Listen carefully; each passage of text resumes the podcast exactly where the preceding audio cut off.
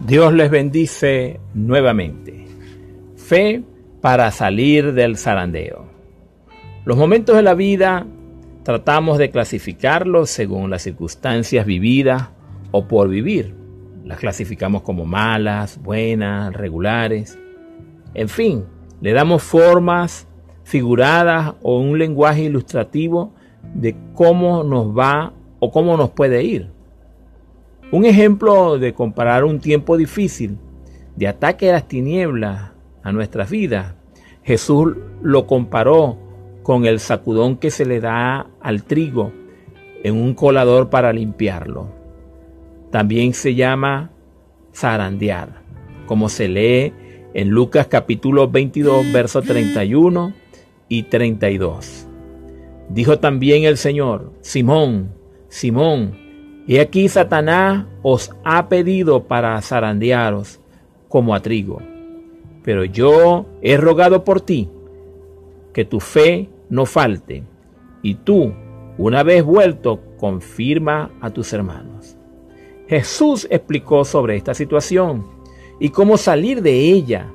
Se puede salir del zarandeo, porque en primer lugar, el zarandeo este sacudón que Satanás, las tinieblas, quiere venir contra los hijos de Dios, estamos seguros que tenemos protección del Todopoderoso Jesucristo. Él hizo una oración por nosotros. Como dice en Juan 17:20, le decía al Padre, más no ruego solamente por esto, por los discípulos que él tenía allí, sino también por los que han de creer en mí por la palabra de ellos. También intercede por nosotros, es decir, cada vez que usted y yo estamos sufriendo alguna situación, Jesús está intercediendo por nosotros, como se lee en Hebreos capítulo 7, versos 22 en adelante. Como dice, por tanto Jesús hecho fiador de un mejor pacto. Y los otros sacerdotes llegaron a ser muchos debido a que por la muerte no podían continuar. Mas Jesús como Él permanece para siempre, tiene un sacerdocio inmutable, por lo cual puede también salvar perpetuamente a los que por Él se acercan a Dios, viviendo siempre para interceder por ellos. Jesús, en tus momentos difíciles, está intercediendo por ti. Por otro lado, pronto saldremos del zarandeo. Debemos mantener la fe. Jesús le dijo Ahí en Lucas, donde le he citado en el capítulo 22, verso 32, pero yo he rogado por ti que tu fe no falte. Es decir, esta oración está activa a tu favor. Que en este tiempo de pandemia, de dificultad económica, sí, de crisis espiritual, para algunos cristianos entró el cristianismo en cuarentena.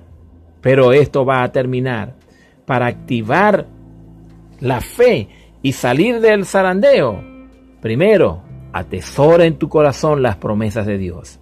Así como en una ocasión una señora pidió oración por la enfermedad de su esposo y se le indicó antes de orar, proclame una porción de la palabra de Dios para activar su fe.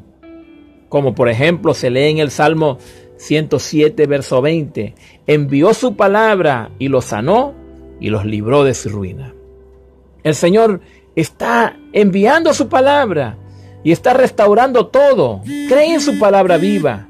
Está dando vida, está avivando a través del poder de su palabra. En segundo lugar, comparte con otros lo que Dios está haciendo. Así como Jesús le dijo a Pedro, una vez vuelto a mí, una vez vuelto, confirma a tus hermanos. O como se lee en la versión Dios habla hoy, cuando te hayas vuelto a mí, ayuda a tus hermanos a permanecer firmes. En conclusión, en este tiempo de zarandeo tenemos protección divina por la intersección de Jesús que hace a favor de nosotros. Pero además debemos mantener la fe. Cuando te levantes, ten fe. Cuando te acuestes, ten fe. Cuando salgas de tus, a, a tus actividades económicas, ten fe. Cree y proclama lo que Dios ha dicho porque la palabra de Dios produce vida, transforma, restaura, hará todo nuevo. En el nombre de Jesucristo de Nazaret, amén y amén.